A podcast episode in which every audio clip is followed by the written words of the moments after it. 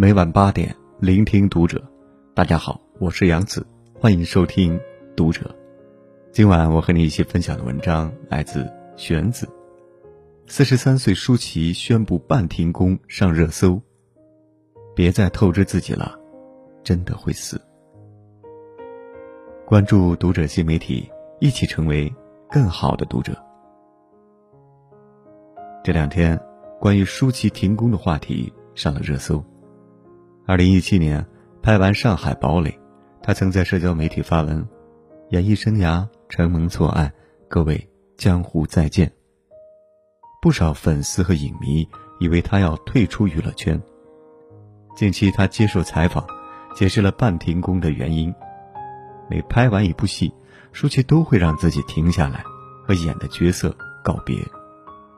他透露，因长期劳累导致免疫系统失调，所以才想休长假调养身体，给自己放个假，休息一段时间，免得身体透支。自出道以来，舒淇拍过不少电影，《古惑仔》电影、青春片、文艺片、武侠片，塑造过几十个性格各异、各具风采的角色，时而开朗，时而娇嗔，时而像男子一样彪悍。时而如少女一般温婉，而舒淇的自身经历远比电影更精彩。充满了荆棘坎坷，有苦不堪言的往事，有输得惨烈的爱情，更有从底层到影后的完美逆袭。这当中是超乎常人的拼搏。舒淇曾经是娱乐圈知名的劳模，一年拍四五部电影，超负荷工作。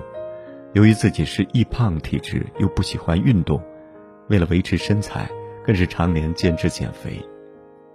舒淇曾说过，自己把发胖当成犯罪，因此十几年都坚持过午不食。在参加综艺节目《中餐厅》时，网友发现，舒淇很喜欢煮饭，但自己却基本不吃，全天就吃一些水果。他自曝说，喜欢煮饭的原因。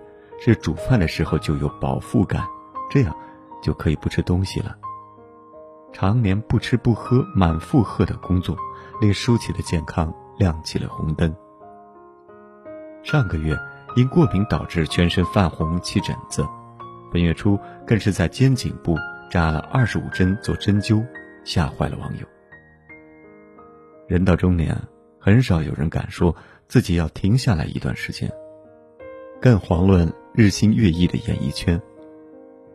然而，过度的透支或者疲于打拼，有时会适得其反的。所以，舒淇的停工可以说是比较明智的做法。优秀的人都懂得如何调整自己的时间，只有身体健康、心态平和，才能取得更好的成绩。人生下半场，拼的是健康。认识一位女士，是个小有名气的舞蹈演员。几年前，她就想要孩子，但是为了事业又等了几年，直到最近才以三十八岁的高龄诞下一子。产后一周就开始了严格节食和恢复训练。我劝他再等等，至少做完月子。他无奈地告诉我，等不得，单位里一大把青春年华的女孩，她多等一天，职业生涯的基石就要倒塌一点。为了迅速瘦身。他的膳食严重缺少主食、糖类的摄入，营养不良加上产后虚弱，最终由于严重贫血昏倒。希望他躺在病房里，忙下匆忙追赶的脚步，抽空想一想，损伤身体换来了事业稳固，这个交易到底值不值得？有数据显示，二零一九年职场人的身体健康状况非常好的仅占百分之五点五。而处于亚健康状况的就高达百分之七十六点七。世上任何一项工作要做到极致，需要的不仅是时间的投入，还要有饱满的精力。而一个健康的身体是最基本的保障。曾去医院看望过一位身患重病的同事，为了拼业绩，他常整宿加班熬夜；为了多抢订单，他彻夜陪客户喝酒。只要有工作。身体再不舒服，也要扛着。严重透支了健康，于是疾病向他开出了罚单。当他躺在病床上，看着年幼的孩子，却连抱起孩子的力气都没有的时候，他流出了悔恨的眼泪。这个时候，他才幡然醒悟：如果失去了健康，他孜孜不倦、不惜用健康换来的一切，都是泡影。他倾尽所有给孩子铺垫的未来，将永久的缺席。他所牵挂的一切，都将消失于虚无。正如叔本华所说：“人类所能犯的最大错误，就是拿健康来换取其他身外之物。”感动了数万网友的抗癌女孩周玲，曾经在她的抗癌日记中反思：回想生病以前，压根就没有认真吃过几样蔬菜，水果也总是想起来才吃，睡眠质量差到极点，每晚早的时候十二点睡，晚的时候要到两三点才睡。这就是他患病之前的生活，同样，这也是现在很多年轻人的日常。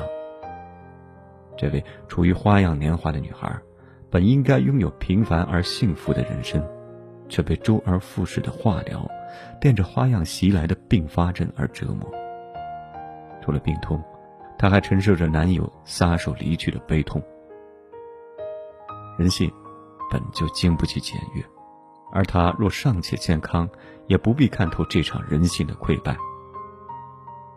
扎心的案例面前，我们看到了自己的影子，以忙碌亚健康的状态，心怀侥幸的过着每日混沌的日子。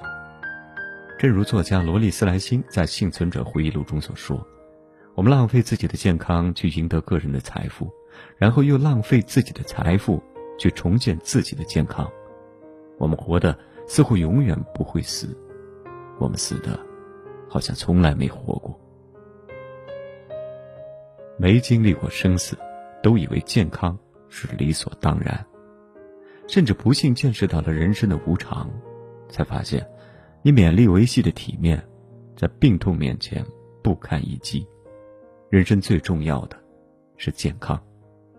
健康是一，财富、地位、家庭，都是后面的零。很多人在追逐后面无数的零，但若失去了健康，即便拥有再多，也是一场空。冰心是满身中外的大作家，享受九十九岁，被称为世纪老人。冰心小时候身体不好，但爱运动，喜欢散步，还经常登山涉水，既增长了见识，又锻炼了身体。四十岁后，重视保健体操锻炼。即使到了老年，早上起床后和临睡前，他也坚持做头部、腰部和四肢的活动。除此以外，他还坚持饮食有节、规律作息、心胸豁达。他笑称：“心情舒畅四个字是他的维生素。”这也令他拥有健康的体魄和旺盛的精力，投入到写作创作中。在冰心八十五岁高龄时。还在撰写自己的长篇回忆录。一个耄耋老人拥有了健康的身体，才有余力使自己的倾诉得以在笔下落实。只有一个健康的载体，才能承载我们的奋斗和梦想。只有拥有了健康，人才可以去努力工作，去创造财富，去享受生活。俞敏洪曾在大学毕业聚会上对同学说。你们用五年时间做成的事情，我用十年去做；你们用十年做成的事情，我用二十年去做。如果这样还不行，我就保持身体健康，心情愉快，到八十岁把你们一个个送走以后再来做。看似小谈，但其中却蕴含着莫大的人生智慧。生命是一场马拉松，到最后拼的是健康。所以，拜托此刻阅读此文的你。学会倾听你身体的声音。如果可以，请在向前奋进的岁月里，照顾好自己的身体。第一，健康饮食，吃饱和吃对之间隔着一条马里亚纳海沟。中国营养学会为中国人制定了八条膳食指南：食物要多样，饥饱要适当，油脂要适量，粗细要搭配，食盐要限量。甜食要少吃，饮酒要节制，三餐要合理。健身专家张展辉在《掌控》一书中向大家推荐了简单易学的“二幺幺”饮食法则。二就是每餐都要有两个拳头的蔬菜。第一个一指的是每餐要摄入一个手掌厚的优质蛋白质，比如乳制品、豆制品、鸡蛋、红瘦肉、鱼虾、鸡胸肉等。第二个一指的是一个拳头的碳水化合物，也就是我们常说的主食。第二，积极锻炼，在自身身体状况允许的条件下，请至少保证每天徒步三十分钟，每周六天的运动量。因为，你若不再每天投资这三十分钟，你将花更长的时间在医院排队。第三，充足睡眠。国学大师南怀瑾先生谈养生时曾说：“睡眠乃第一大步。睡觉是人类不可缺少的生理过程，是机体复原、整合和巩固记忆的重要环节，是维持人体健康不可缺少的。它的生理重要性仅次于呼吸和心跳。”尼克利特尔黑尔斯。在《睡眠革命》一书中提出，睡前九十分钟是睡眠的有机组成部分，甚至比实际睡眠时间更重要，因为这段时间是我们可以主动掌控的。在这段时间里，我们要摒弃干扰睡眠的因素和习惯，在这段时间关闭电子产品，将室内的光线从明亮调至昏暗，温度从温暖调至凉爽，整理好物品，营造更舒适的睡眠环境。将脑海中的杂乱思绪分门别类归档，然后心无挂碍的睡去。认真准备睡眠，打造舒适的睡眠环境，醒着睡着都充满了掌控感的人生，会更有力，也会更有效。美好的生活从认真睡眠开始。第四，心情舒畅，长期的无助感和绝望感。会给身体带来负面影响。如果放任不管，精神创伤就会成为导致癌症生理机制活动的温床。应时常抚平这些情绪，深入了解并治愈精神创伤。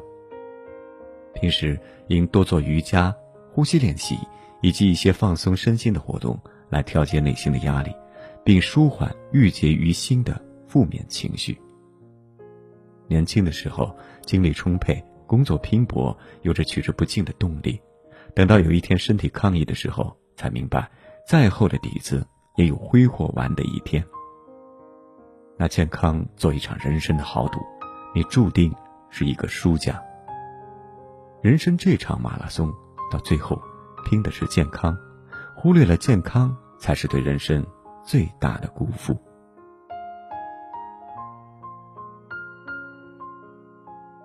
好了。今晚的分享就到这里，感谢您收听本期的读者，关注读者新媒体，一起成为更好的读者。我是杨子，晚安。